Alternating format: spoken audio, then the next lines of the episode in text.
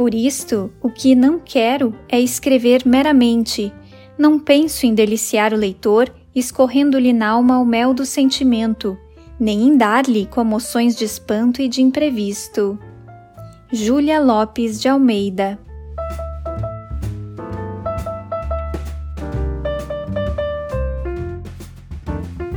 Da Estante, seu momento de leitura com a rádio da universidade.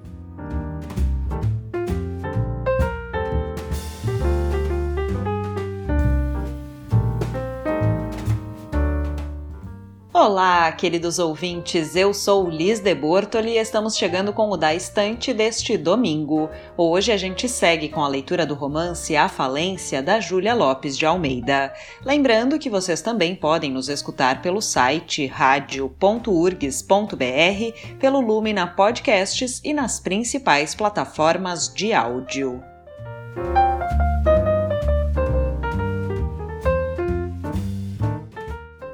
No programa anterior, a gente ficou sabendo que Mário, filho de Camila, sabe sobre sua relação com Dr. Gervásio e nossa protagonista se indagou quem mais saberia.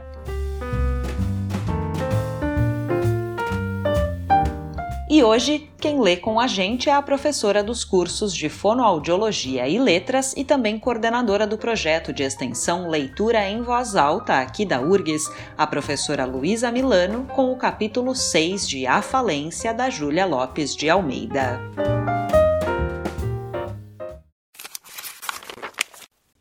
Capítulo 6 Numa manhã límpida, cor de safira, Camila e Ruth entraram com Teodoro e o Dr. Gervásio na lancha Aurora, em demanda do Natuno.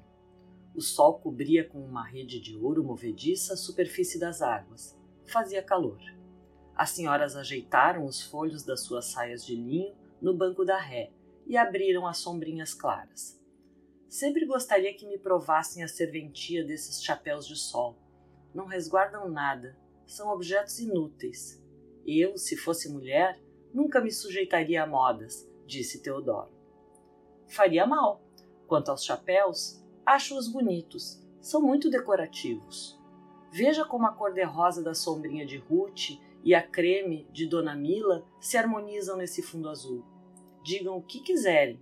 Para mim, a intuição da arte está na mulher, retrucou Gervásio. Pode ser. Eu só gosto do que é positivo e prático. Enfim, nas senhoras, ainda eu perdoo certas niquices. Sabia Teodoro que o espírito e a posição de um homem se espelham nas suas roupas, por isso as dele eram sempre graves. Para tudo que não fosse o trabalho, envergava a sobrecasaca, bem abotoada sobre o estômago arredondado. A sua cartola luzidia, bem tratada, afirmava às turbas que ia ali alguém de cortesia e respeito. Era como se o seu título de comendador tremeluzisse no cetim daquele pelo.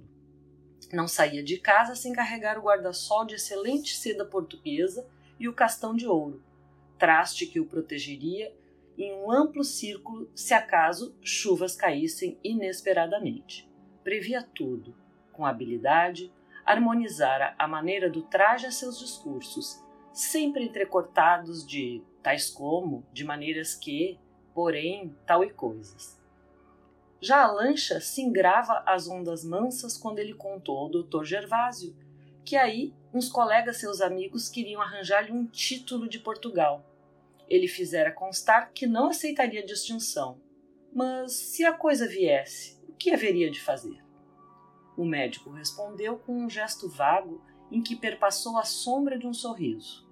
Outros usarão desses títulos com menos direito, continuou o negociante. Não digo que não, em todo caso. Mila lembrou que, para justificar essa honraria, bastariam as grandes somas com que ele entrava nas subscrições. Ele riu-se. Estou vendo que você quer ser viscondessa, hein? Ela encolheu os ombros. Em verdade, nunca pensara nisso. Gostava de viver bem, à larga, com muito dinheiro. Esse tinha-o, bastava-lhe. Iam todos calados quando Ruth suspirou. Tenho pena de não ter trazido o violino. Que tolice! Havia de ter graça. Mamãe, quando eu me comovo, gosto de tocar. Entendo-me tão bem com a música. Os pais riram-se da asneira e o doutor Gervásio fixou o rosto pálido da mocinha. Este não riu. A lancha Aurora, muito faceira, reluzente nos seus metais, cortava as águas com rapidez, soltando silvos que assustavam as senhoras. Este passeio está me abrindo o apetite para uma viagem. Se as coisas continuarem como até aqui, é fato assentado que levarei a minha gente ainda este ano à Europa, disse Francisco Teodoro. Camila e o médico trocaram um olhar de susto. Vendo o lindo rosto, sempre tão fresco e moço, de Mila, os seus cabelos negros, o seu colo cheio, os seus olhos de veludo, provocantes e apaixonados, toda aquela figura de mulher amorosa, quente e grave, que ele não se cansava de estreitar nos braços, a ideia de uma separação afigurou-se-lhe impossível e monstruosa. Parecia-lhe que a amava ainda mais nesse dia do que em todos os passados. A doçura da sua convivência enternecia-o, como se a entrevisse já através da saudade. Ela segurou-lhe em um sorriso que não partiria. Não haveria forças capazes de a arrancarem do seu amor. Francisco Teodoro mostrava agora à filha o casco branco de um navio de guerra, onde roupas lavadas de marinheiros enfestoavam de azul o castelo de proa. No cimo de um mastro, um homem que desatava cordames tinha, na altura, proporções de boneco. Gaivotas tontas voavam em bandos circulares, pondo grinaldas de asas fugitivas no azul imaculado. Longe, a casaria da cidade, com as suas torres, esfumaçava-se em uma neblina rósea, esbatida em diáfana violenta.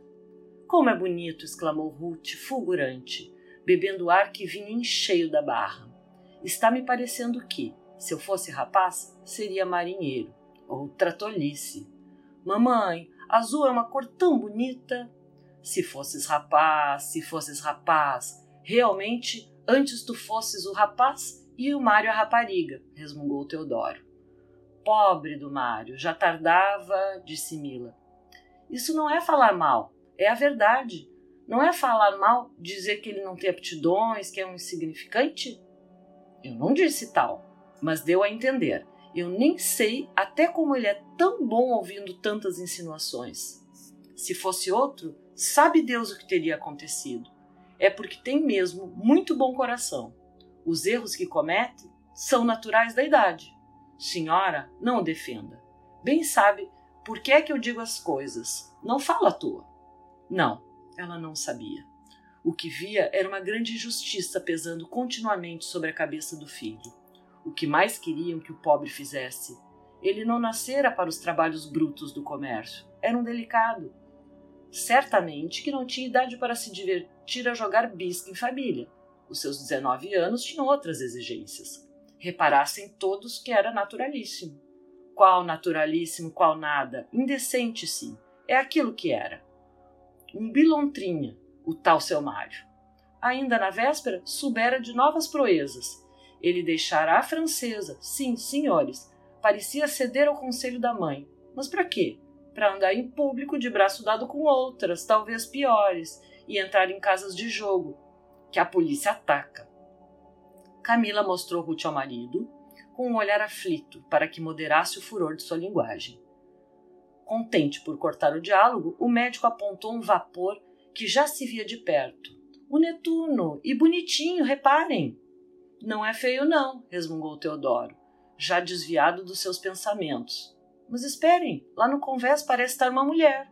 Que diacho! O capitão Rino será casado? Se é possível. Se ele fosse casado, nós estaríamos farto de o saber. Mas você diz cada tolice? Ora, tolices, que mal fazia que o homem fosse casado, hein? A mim? Nenhum, certamente. Que me importa? E Mila riu-se, querendo subjugar à força a raiva que lhe ficara da discussão com o marido. O médico tornou-se sombrio. Que mal faria que o outro fosse casado? Nenhum, certamente.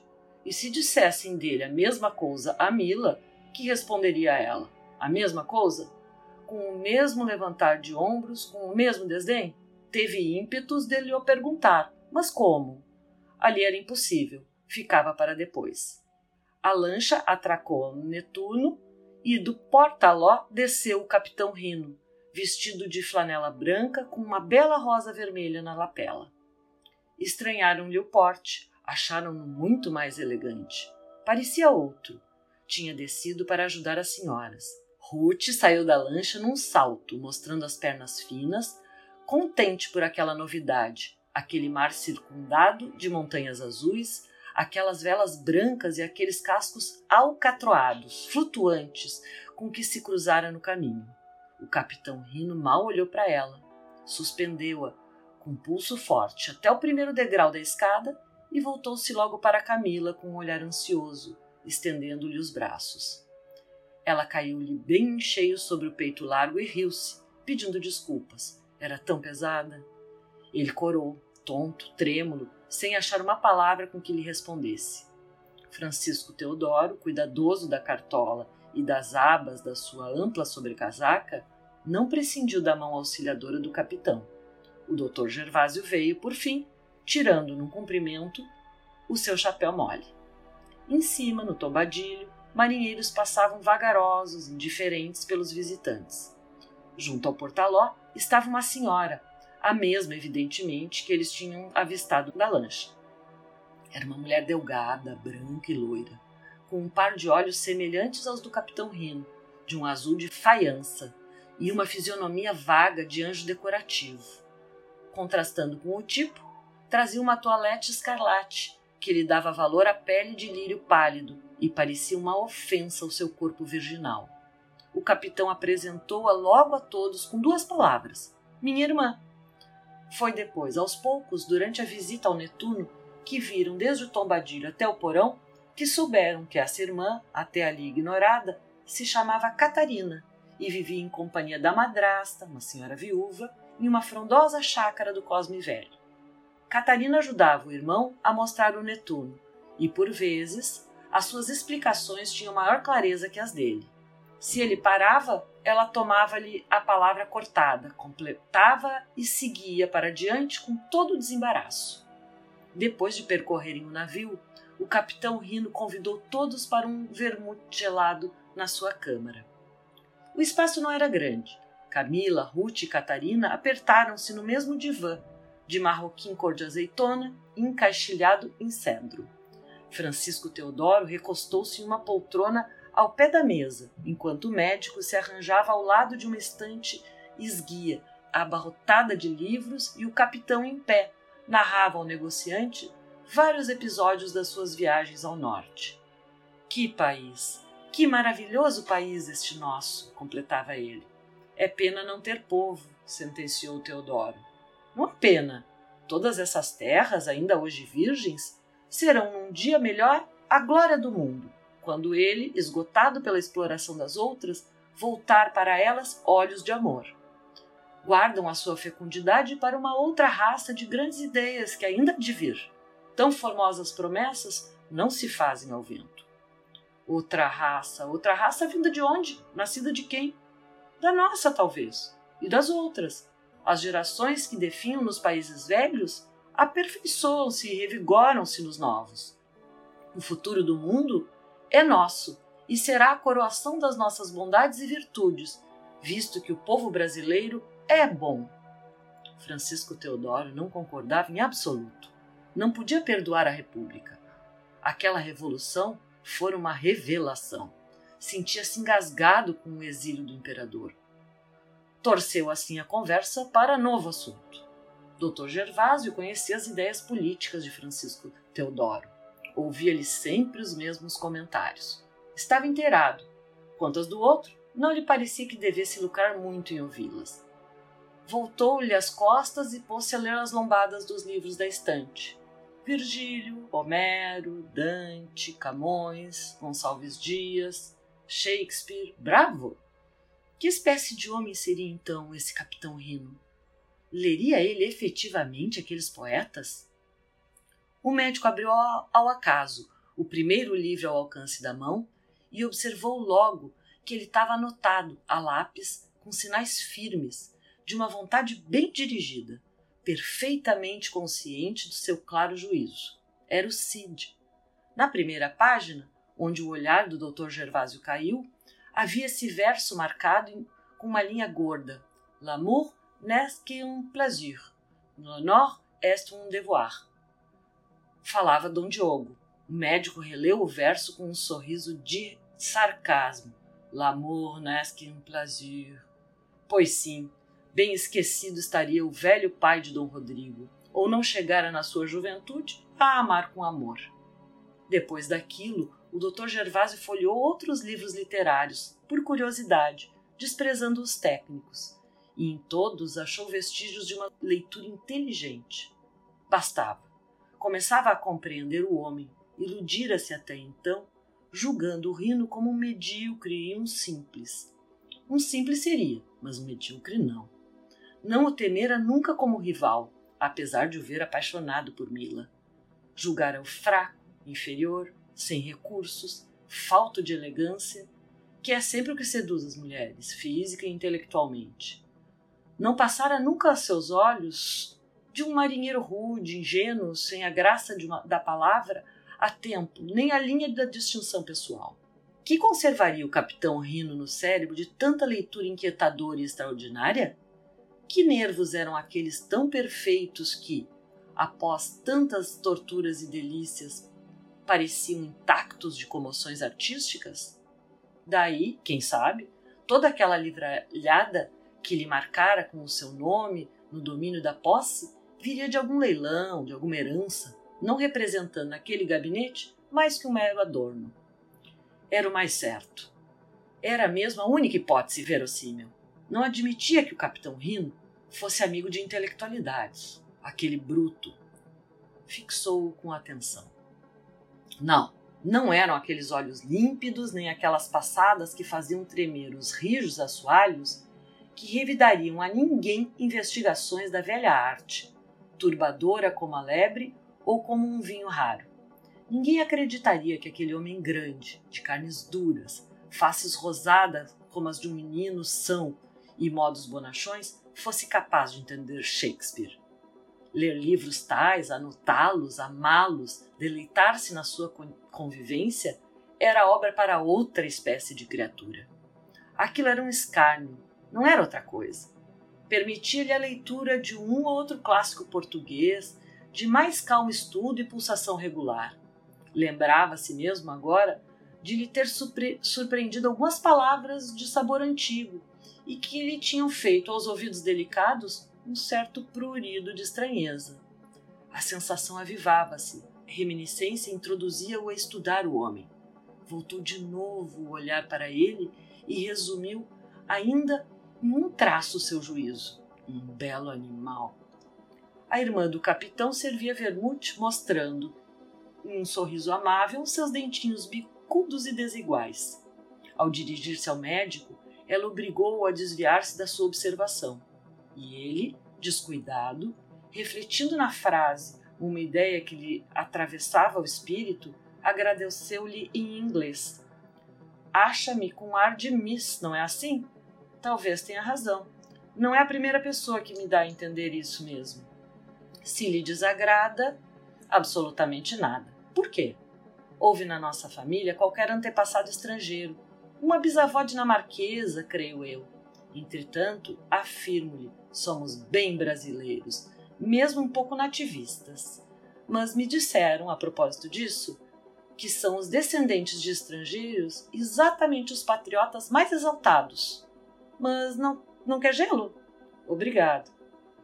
Ela passou adiante e o doutor tomou seu primeiro gole de vermute. Uma avó dinamarquesa, creio eu. Extraordinário esse desprendimento pela sua origem. Bem lhe certificava esse dito, que aquela gente não era de indagações nem de perder tempo com objetos sem utilidade imediata.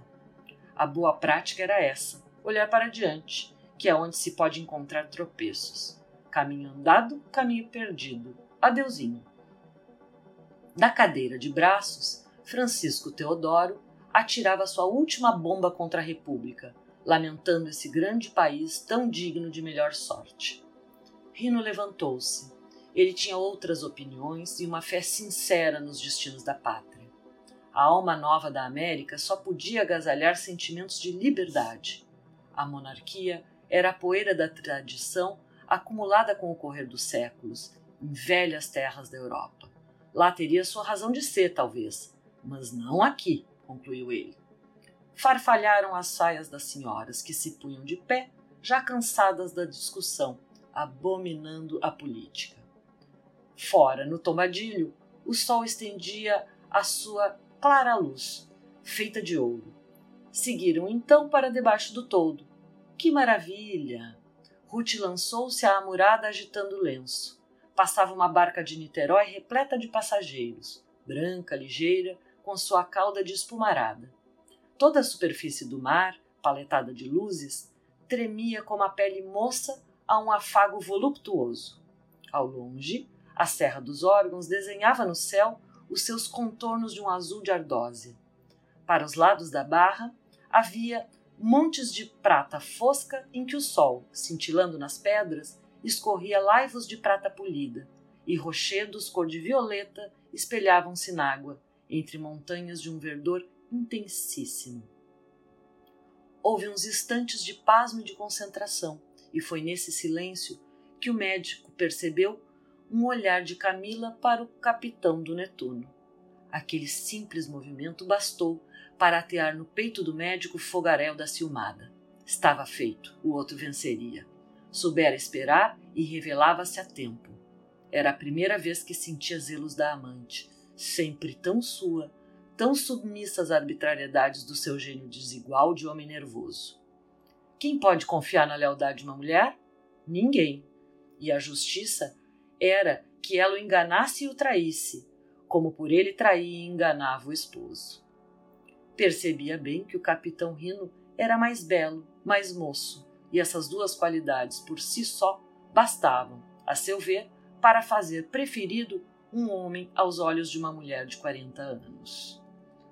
O senhor hoje está nos seus dias de spleen, doutor? Perguntou-lhe, de repente, Ruth, com seu modo sacudido e imprudente. Ele deu-lhe o braço e explicou-lhe que não. Queria estar calado para ver melhor. Depois perguntou-lhe, sem rodeios, se não achava o capitão Rino muito diferente do que lhes parecera sempre em Botafogo. Eu já lhe disse isso mesmo a ele e descobri o motivo. É porque anda sempre de escuro e hoje está de branco e com uma flor ao peito. É verdade. Ainda há outra razão. É que ele está contente. Ruth, a influência das cores é grande nas criaturas, mas a das impressões ainda é maior. A alegria força a ser-se bonito. O capitão tem hoje a alma vestida de branco e perfumada como a sua rosa vermelha na lapela. Uma bonita flor. Não creia que baste um alfaiate para lhe dar a uma cara de pau a expressão que a dele hoje tem. A grande influência do alfaiate para no pescoço. A cabeça é do cabeleireiro? Da paixão. Não creio que as mais frívolas mulheres sejam tão frívolas que se contentem com o cheiro de uma pomada, um bom corte de um fraque. Mas quem falou em mulheres? Tem razão, ninguém. Veja como aquele barco de pesca vai bonito.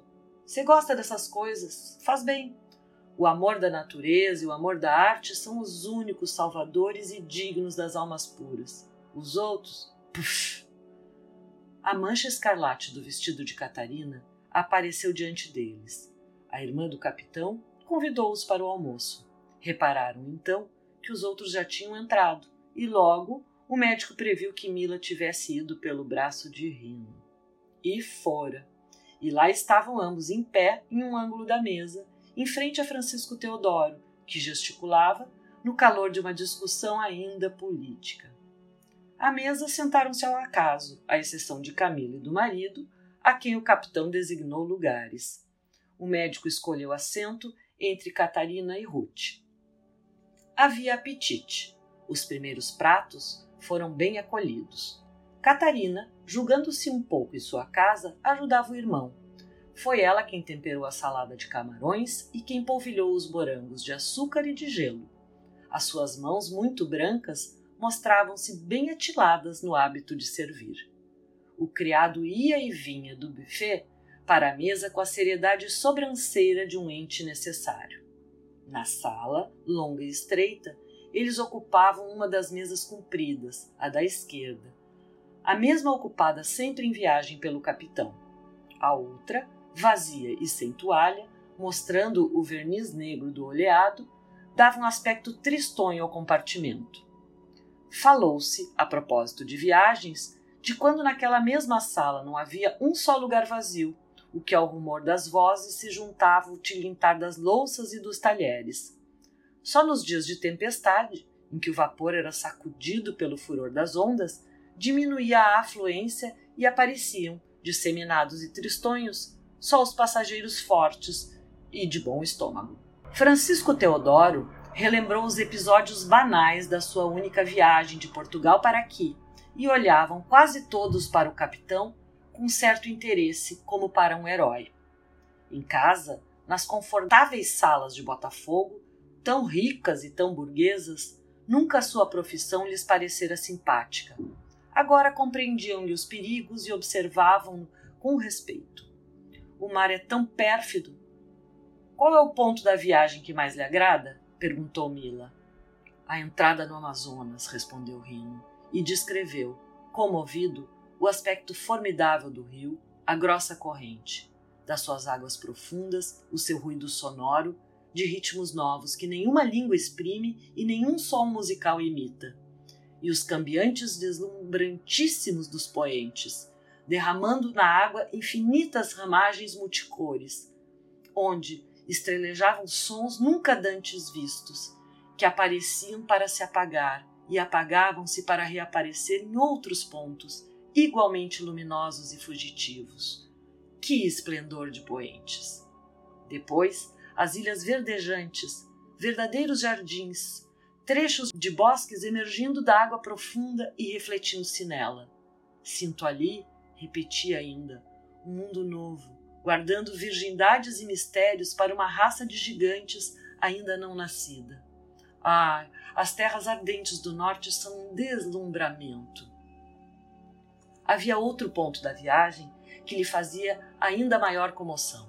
Era quando, já de volta, entrava na Baía do Rio de Janeiro.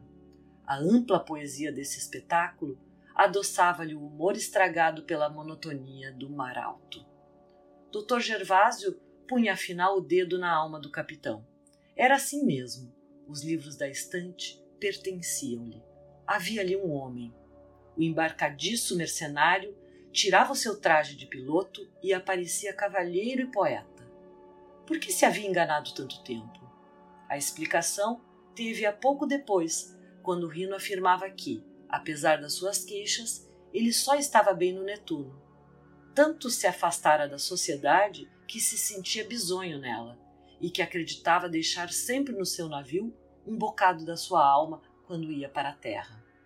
Só em terra, disse ele, compreendo o amor que tenho ao meu barco, aos meus livros, ao meu cachimbo e à minha rede, a que a solidão e o hábito deram foros de amigos. Entretanto, no mar, tenho saudades da terra, da família, das distrações, de tudo que conjuntamente a torna deliciosa. Francisco Teodoro, a propósito do norte, falou na prosperidade do Pará, no comércio da borracha e discutiu as suas rendas e os seus costumes. Ali sim havia gente refletida, de bons exemplos. Aquilo é que é povo: patriotismo, critério, boas intenções. Falem-me disso. Concordaram houve uma pausa em que se levaram à boca os copos cheios. Veio o perua brasileira provocar elogios ao cozinheiro do Netuno. Magnífico! Francisco Teodoro afirmou logo que aquele prato parecia feito, de saboroso que estava, por uma mulher. A brasileira tem um jeitinho especial para temperar panelas, dizia ele. É verdade, verdade. Assim como ela não devia ser chamada para os cargos exercidos por homens, também os homens não lhes deviam usurpar os seus. A cozinha deveria ser trancada ao sexo feio. Ele dizia isso como pilhéria, por alegria. Catarina, fazendo estalar uma côdea de pão entre os dedos magros, perguntou sorrindo, com ar de curiosidade maldosa: O senhor é contra a emancipação da mulher, está claro? Minha senhora, eu sou da opinião de que a mulher nasceu para mãe de família crie os seus filhos, seja fiel ao seu marido, dirija bem a sua casa e terá cumprido a sua missão. Este foi sempre o meu juízo, E não me dei mal com ele. Não quis casar com mulher sabichona. É nas medíocres que se encontram as esposas. Dr. Gervásio e o capitão Rino trocaram um olhar de relance. E que são as outras? Mulheres que um homem honrado não deve sentir perto das suas filhas. Camila fez um sinal afirmativo. Ela era da mesma opinião. Não são sérias, concluiu. Lá por isso, replicou Catarina. De quantas mulheres se fala na sociedade e que mal sabem ler? De poucas. De muitas, senhor Teodoro. Faz favor de me dar vinho? Ora, as senhoras não conhecem o mundo, exclamou Teodoro, passando a garrafa ao médico, que encheu o copo de Catarina e disse rindo: Elas não conhecerão o mundo, e nós, meu amigo, não as conhecemos a elas. A mulher mais doce e mais honesta dizem que dissimula e engana com uma arte capaz de endoidecer o próprio Mefistófeles. Homem, que ideia você faz da honestidade das mulheres? Faço ideia de que deve ser bem mais difícil de manter do que a nossa. Bom, eu, quando disse a honestidade das mulheres, não foi com o pensamento de que houvesse duas honestidades. Pois se tivesse tido tal pensamento, tê-lo-ia com muito acerto. Há duas. Temos outra. Se é que está de maré, explique-nos a diferença. Não estou de maré, mas explicarei. É pequena. Materializemos as comparações, para as tornarmos bem claras. Suponhamos, por exemplo, que a nossa honestidade é um casaco preto e que a das senhoras é um vestido branco. Tudo é roupa. Tenhamos o mesmo destino, mas que aspectos e que responsabilidades diferentes. Assim, o nosso casaco, ora o vestimos de um lado, ora de outro, disfarçando as nodoazinhas. O pano é grosso, com uma escovada voa para longe toda a poeira da imundície e ficamos decentes. A honestidade das senhoras é um vestido de cetim branco, sem forro. Um pouco de suor, se faz calor, macula-o. O simples roçar por uma parede, à procura da sombra amável, macula-o. Uma picadela de alfinete, que só teve a intenção de segurar uma violeta cheirosa, toma naquela vasta candidez proporções desagradáveis. Realmente, deve ser bem difícil saber defender um vestido de cetim branco que nunca se tire do corpo.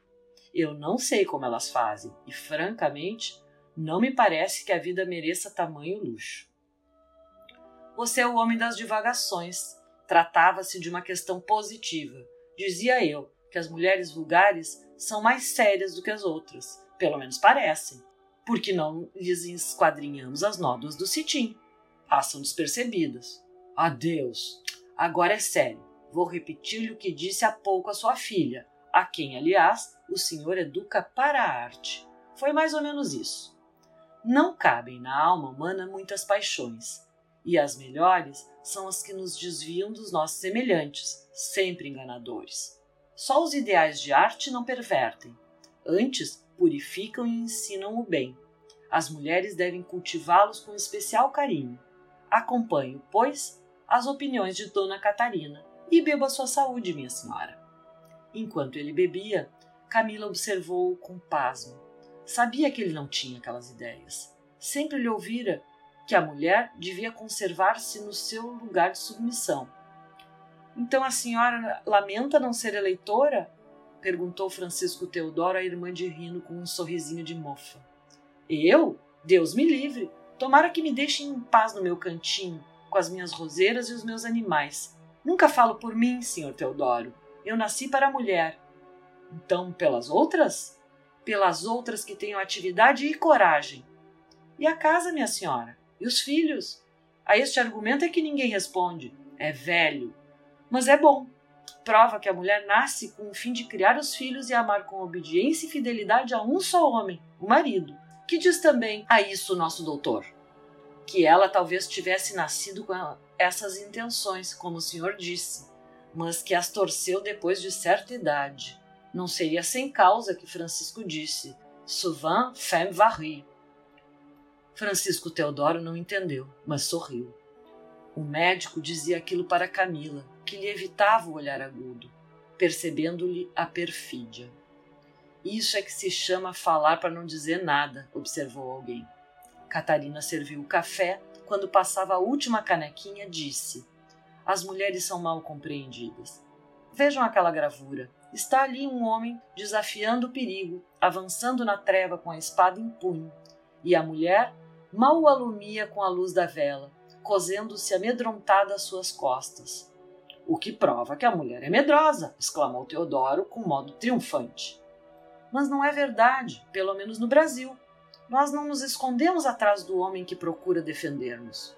Se ele avança para o inimigo, sentimos não ter asas e é sempre com ímpeto que nos lançamos na carreira querendo ajudá-lo a vencer ou evitar-lhe a derrota. Este aqui é o nosso caráter, que me desminta quem puder. O doutor Gervásio observou Catarina com atenção.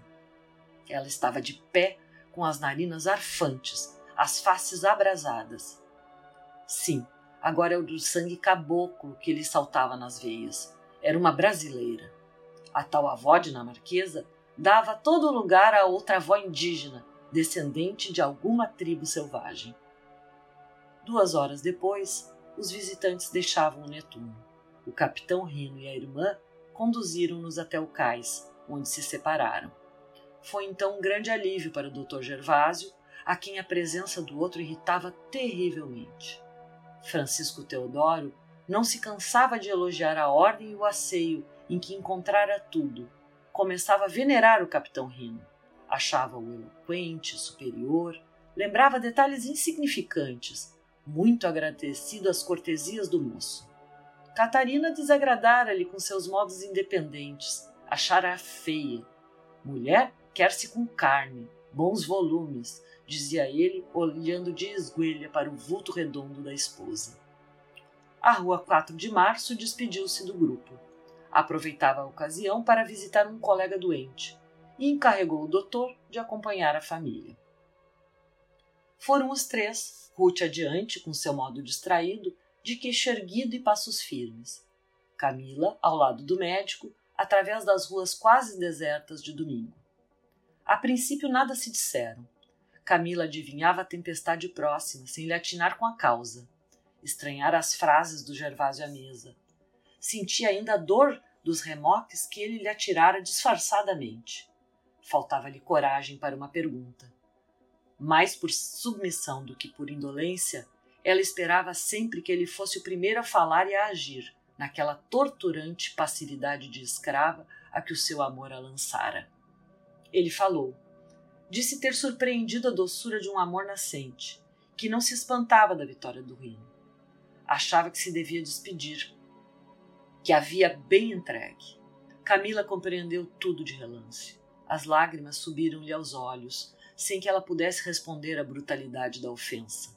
O rosto tingiu-se-lhe de vermelho numa onda de vergonha que a sufocava. Vendo-a calada, ele insistiu baixinho, teimosamente, irritantemente, espaçando as palavras, extravasando todo o ciúme contido durante as horas de bordo. Ela murmurou então, vexada por entre dentes. Eu não gosto do Rino. Eu não gosto. E para que falar assim, na rua? É uma imprudência. Não tive tempo de escolher lugar. Isso é bom para os calmos. Depois, vendo-me ameaçado de abandono, apresso-me em despedir-me. Isso tinha de ser já. Como os homens são orgulhosos e injustos. Serão. E as mulheres? Volúveis? Quase sempre a mulher ainda ama e já é considerada pelo homem como importuna. Aí está a nossa volubilidade. Calaram-se, passava gente. Depois de uma longa pausa, foi ela quem disse primeiro: Que me importa a mim o rino? Estou pronta para desfeitar-se com isso. O médico interrompeu abaixo, mas com vivacidade. Agora sou eu que lhe lembro que estamos na rua. Ruth Sempre adiantada no caminho e sempre distraída, não percebia nada. Os dois seguiam-na automaticamente. Foi ela que, de repente, vendo uma confeitaria ainda aberta, se lembrou de levar doces a Nina e às crianças e parou à porta à espera do médico e da mãe. No momento em que eles chegavam, saiu da confeitaria uma mulher, ainda moça, toda de luto. Ao vê-la, o médico recuou bruscamente e ela mal ouviu corou até a raiz dos cabelos e vacilou também. O choque foi rude e rápido. Ele ficou firme na calçada, muito pálido, com contrações nas faces, e ela passou séria, numa rigidez contrafeita e torturada. Camila sentiu roçar pelo seu vestido claro o vestido de lã da outra. Aspirou com força o seu aroma violento de uma essência desconhecida. Viu-lhe a alvura da pele aveludada entre a gola de crepe e a parte da face onde terminava o véuzinho do chapéu. Apanhou, naquele gesto de surpresa de ambos, um mistério qualquer, uma traição, uma infidelidade, uma ignominiosa mentira à sinceridade da sua paixão. Quem é? Quem é? perguntou ela com avidez frenética, puxando imprudentemente a manga do médico.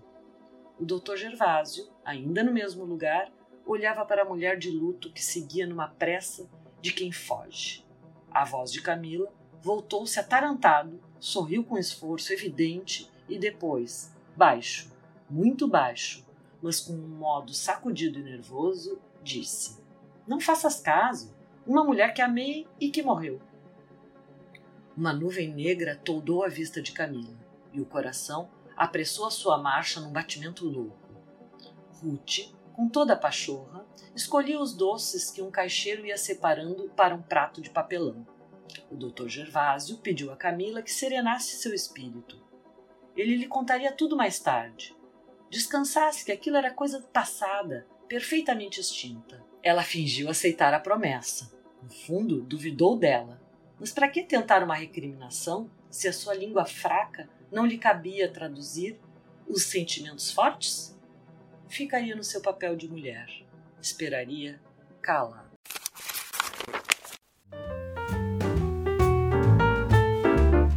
Este foi o sexto capítulo de A Falência da Júlia Lopes de Almeida, com a leitura da professora dos cursos de Fonoaudiologia e Letras e coordenadora do projeto de extensão Leitura em Voz Alta aqui da URGS, Luísa Milano. O programa de hoje já está disponível nas plataformas e no site da rádio, em radio.urgs.br. E não esquece de seguir o Da Estante no Instagram em daestante.urgs para não perder nenhum dos nossos conteúdos conteúdos especiais. Amanhã a gente volta com mais leituras nos Drops da Estante às 10 e 10 da manhã, com reprise às 8 da noite. Até lá!